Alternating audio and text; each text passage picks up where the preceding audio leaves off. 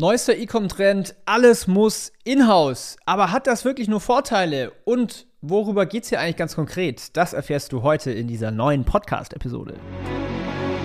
Wenn du deinen Online-Shop auf das nächste Level bringen willst, dann bist du hier im Ecom Secrets Podcast genau richtig. Denn ich lüfte die Geheimnisse und Insider-Informationen der erfolgreichsten B2C-Brands, sodass du mehr Wachstum und Gewinn mit deinem Online-Shop erzielst und vor allen Dingen dir eine erfolgreiche Marke aufbaust.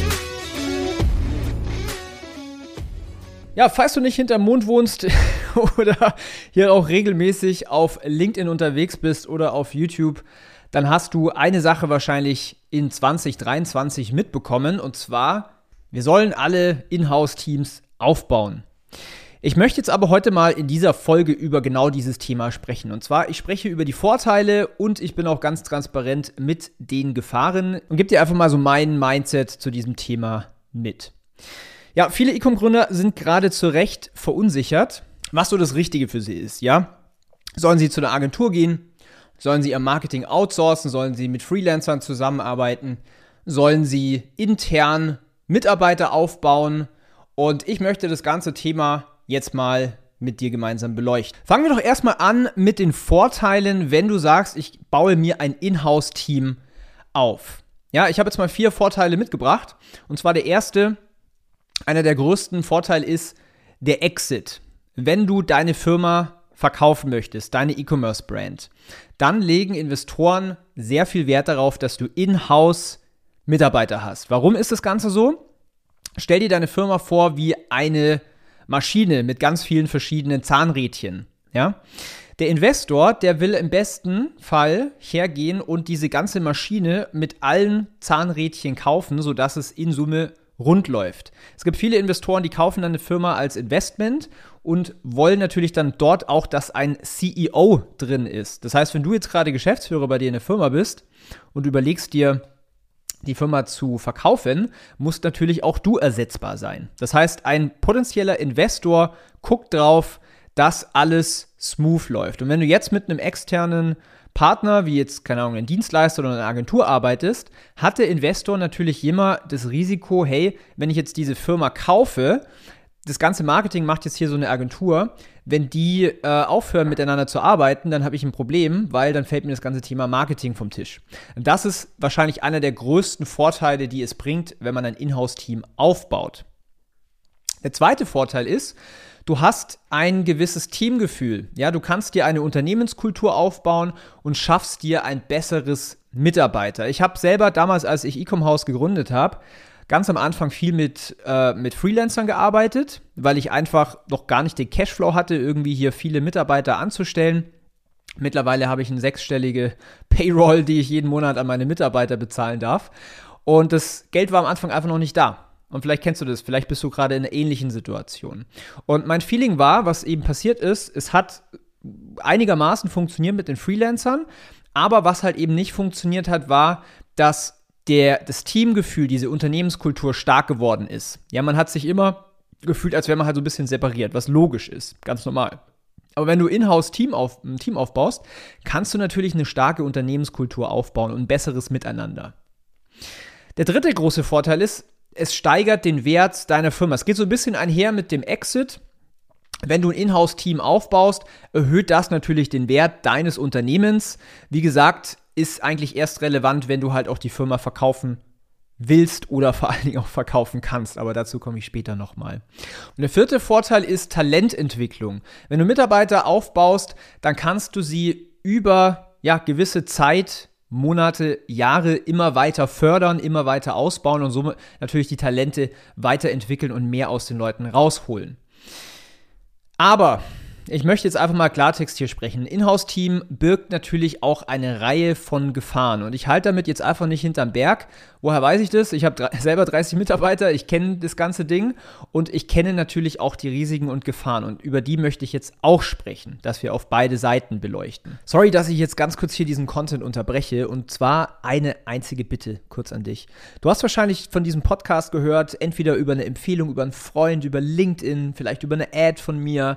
Wenn du ein Online-Händler bist oder eine E-Commerce-Marke hast, ja, wenn du Gründer oder Gründerin bist und du möchtest etwas weitergeben, du möchtest anderen Gleichgesinnten wie dir helfen, tu mir einen Gefallen, hinterlass eine Bewertung, abonniere diesen Podcast, mach eventuell einen Post auf LinkedIn oder Instagram, empfehle diesen Podcast weiter, denn so kann dieser Podcast wachsen und den Mehrwert, den wir hier jede Woche an den Tag legen, noch viel mehr E-Commerce-Brands helfen. Vielen, vielen Dank. Und jetzt geht's weiter. So, das erste Risiko, über was ich sprechen möchte, ist hoher Zeitinvest. Vor allen Dingen du als Gründer oder Gründerin, wenn du jetzt noch keine Management-Ebene hast, dann musst du das Team onboarden. Ja, du musst Mitarbeiter finden, Du musst Mitarbeiter einstellen, du brauchst diese ganzen Bewerbungsgespräche, dann musst du diesen Mitarbeiter onboarden, sprich in deine Prozesse, vorausgesetzt du hast Prozesse, einführen trainieren über Monate lang und vor allen Dingen auch führen. Das heißt, Feedback-Gespräche führen, äh, hier One-on-Ones.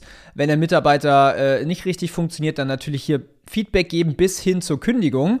Das ist ein hoher Zeitinvest und vor allen Dingen ein essentieller Baustein. Das heißt, du als Gründer oder Inhaber, du brauchst neue Skills, und zwar Leadership Skills. Ja? Dann das zweite Risiko ist, du hast abnormale Fixkosten. Ja, denk mal über die ganzen Gehälter nach, denk mal über Steuern nach, denk mal über Krankenkassen, denk mal über Nebenkosten. Für dich, um es einfacher zu machen, auf jedes Bruttogehalt, wenn du jetzt in Deutschland jemanden einstellst, rechnest du nochmal 24% obendrauf. Damit deckst du die Steuern, Krankenkassen, Nebenkosten. Das heißt, wenn wir jetzt mal ein Beispiel machen, sagen wir mal, du heierst einen Media Buyer, 50.000 Euro Jahresgehalt, plus 24 Prozent, dann kommst du auch eigentlich auf 62.000 Euro Kosten pro Jahr für diesen einzelnen Mitarbeiter inklusive den ganzen Nebenkosten. Um dir mal so ein bisschen ein Feeling zu geben, nenne ich dir jetzt mal ein paar Preise, die im Markt aktuell ganz normal sind. Beispielsweise Grafikdesigner, da sind die Gehälter zwischen 3000 Euro bis 4.500 Euro je nach Skillset.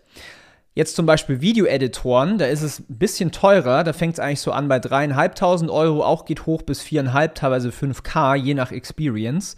Wenn du jetzt einen Copywriter suchst, erstmal viel Spaß, jemanden zu finden. Ich weiß, dass die meisten guten Copywriter sich äh, selbstständig machen, als Freelancer arbeiten. Aber da beginnt zum Beispiel die Range locker mal bei 3.500, 4.000 und ist dann sehr, sehr schnell auf 5, 6, 7.000 Euro pro Monat plus 24 Prozent. Oder auch Media Buyer, da bist du auch super easy bei 4,5k jeden Monat. Und viele stellen sich das immer so einfach vor. Aber tatsächlich sind Mitarbeiter zum Beispiel bei uns der größte und entscheidendste Kostenblock. Kommen wir zum Risiko Nummer drei, und zwar Mitarbeiterfluktuation. Gute Mitarbeiter verlassen Unternehmen wegen fehlender Abwechslung. Das merkt man ganz oft bei Brands, mit denen ich arbeite, dass Mitarbeiter gehen, weil sie sich irgendwann langweilen. Sie fühlen sich nicht mehr gefordert. Bei Agencies ist zum Beispiel ein bisschen anders, weil da haben die Mitarbeiter permanent neue Kunden, abwechselnde Projekte, spannende neue Sachen. Das heißt, in der Agency bleiben gute Leute in der Tendenz viel, viel länger als in einem Unternehmen, weil sie sich halt da eben nicht langweilen. Aber Mitarbeiterfluktuation ist ein großes Risiko. Und jetzt stell dir vor, du, du heierst ein paar Leute. Ähm, jetzt wird hier einer krank, jetzt geht hier, ein, jetzt kündigt einer und du musst ja immer wieder einspringen und brauchst Ersatz. Und das vergessen halt sehr, sehr viele Leute. Der vierte Punkt ist Skalierungsprobleme. Ja, wenn du jetzt weiter wachsen möchtest, dann brauchst du fortlaufend neue Mitarbeiter. Wenn du jetzt mit einer, zum Beispiel mit einer äh, richtigen Agentur arbeitest, die haben die Prozesse, die haben die Kapazitäten, dass das Ganze mitskaliert, zumindest die guten, ja, die schlechten weiß ich jetzt nicht, aber ich kann nur für die guten sprechen. Und ähm, dementsprechend brauchst du natürlich irgendwann einen ganzen HR-Bereich, das heißt jemanden, der sich um das Hiring kümmert. Denn wenn du jetzt in Regionen von 15, 20, 25, 30 Mitarbeiter and beyond gehst, dann ist es schon fast ein Fulltime-Job, permanent Bewerbungsgespräche zu führen und hier die Leute zu onboarden. Und dementsprechend braucht es ab einem gewissen Level sogar eine eigene Person, die sich um das Hiring-Thema kümmert. Das heißt, das ist gar nicht so krass zu unterschätzen.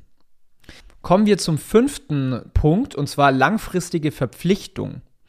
Es gibt sowas in Deutschland wie gesetzliche Kündigungsfristen und Gesetze. Das heißt, du kannst nicht einfach mal, nur weil es bei dir schlechter läuft, sagen, hey, äh, lieber Mitarbeiter, ich zahle dir jetzt nur mal die Hälfte von deinem Gehalt, weil bei uns läuft es gar nicht so gut, dann gehen die her und verklagen dich. Ja? Deutschland hat sehr, sehr viele Gesetze und darauf musst du natürlich achten. Das heißt, wenn du einen Mitarbeiter einstellst, gehst du eine langfristige Verpflichtung ein. Das muss dir halt absolut bewusst sein. Wenn man das jetzt vergleicht mit externen Dienstleistern, dann kannst du relativ schnell die Handbremse ziehen und dich trennen. Das wird normalerweise jeder vernünftige Anbieter und seriöse Anbieter verstehen. Kleiner Pro-Tipp hier, schließ keine 12-Monats-Verträge bei Agenturen ab oder sowas, weil dann kommst du da nicht mehr so einfach raus. Aber normalerweise haben die Guten hier richtig gute Verträge und dann kommt man da auch wieder gut raus im Worst Case. Das sechste Risiko ist, du hast eine sehr hohe Verantwortung. Was meine ich denn damit? Und zwar bei den Mitarbeitern ist es so, viele haben Familie, Kinder vielleicht sogar und die hängen alle mit hinten dran. Das heißt, dir muss halt bewusst sein, wenn du jetzt zehn Leute im Team hast beispielsweise, dass die auf das Gehalt von dir angewiesen sind, dass du pünktlich zahlst, dass sie permanent hier ihr Gehalt bekommen, dass sie über dich versichert sind und so weiter. Und da hängt halt, wie gesagt, viel dran. Und es muss dir halt bewusst sein, wenn du jemanden kündigst, dass du dann die Person auch in eine gegebenenfalls Schieflage äh, zwingst. Und damit ist natürlich eine hohe Verantwortung bei dir. Kommen wir zum Risiko Nummer 7 und zwar fehlende Innovation. Oft ist es so, es fehlt die Zeit und vor allen Dingen auch die Motivation bei Teammitgliedern für Weiterbildung. Ja, viele sind in ihrer Bubble und sind halt quasi im täglichen Doing drin und es fehlt komplett die Zeit, sich da irgendwie weiterzuentwickeln, äh, neue Ideen zu finden und so weiter. Und das hast du halt sehr, sehr oft auf Unternehmensseite, wenn Teammitglieder, also wenn es ein Team gibt. Kommen wir zum achten Punkt. Das geht so ein bisschen einher mit dem, was ich gerade gesagt habe, und zwar begrenztes Fachwissen. Meistens ist es so, dass es halt eben kein branchenübergreifendes Wissen gibt, wie zum Beispiel bei Agenturen, weil der Mitarbeiter natürlich nur in deiner Firma sitzt. Wenn jetzt du mit einer Agentur arbeitest, dann sitzen da ja die Teammitglieder von der Agentur, die branchenübergreifendes Wissen mit sich bringen, was du für dich natürlich zusätzlich einkaufst. Das ist etwas, das sollte man nicht außer Acht lassen.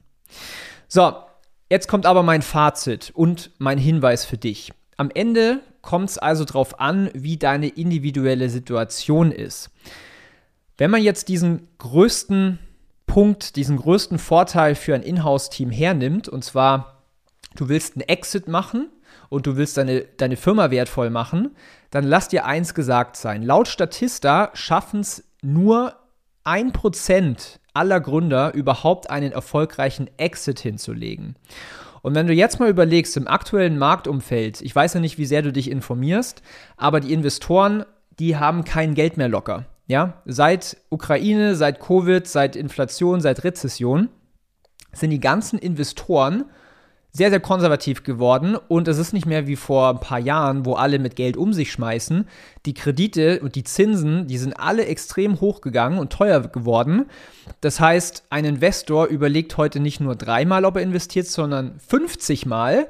Und deswegen schaffen es wahrscheinlich nicht mal ein Prozent aller Gründe im heutigen Marktumfeld überhaupt die Firma zu verkaufen. Und sei, und da, sei dir deswegen diesen Punkt sehr, sehr bewusst. Ja, viele denken so, ja, ich kann da einfach einen Mitarbeiter einstellen, der skaliert meine Firma auf achtstellig und dann verkaufe ich das easy peasy lemon squeezy. Aber ganz ehrlich, so einfach ist es halt eben nicht. Man muss schon noch mal realistisch bleiben.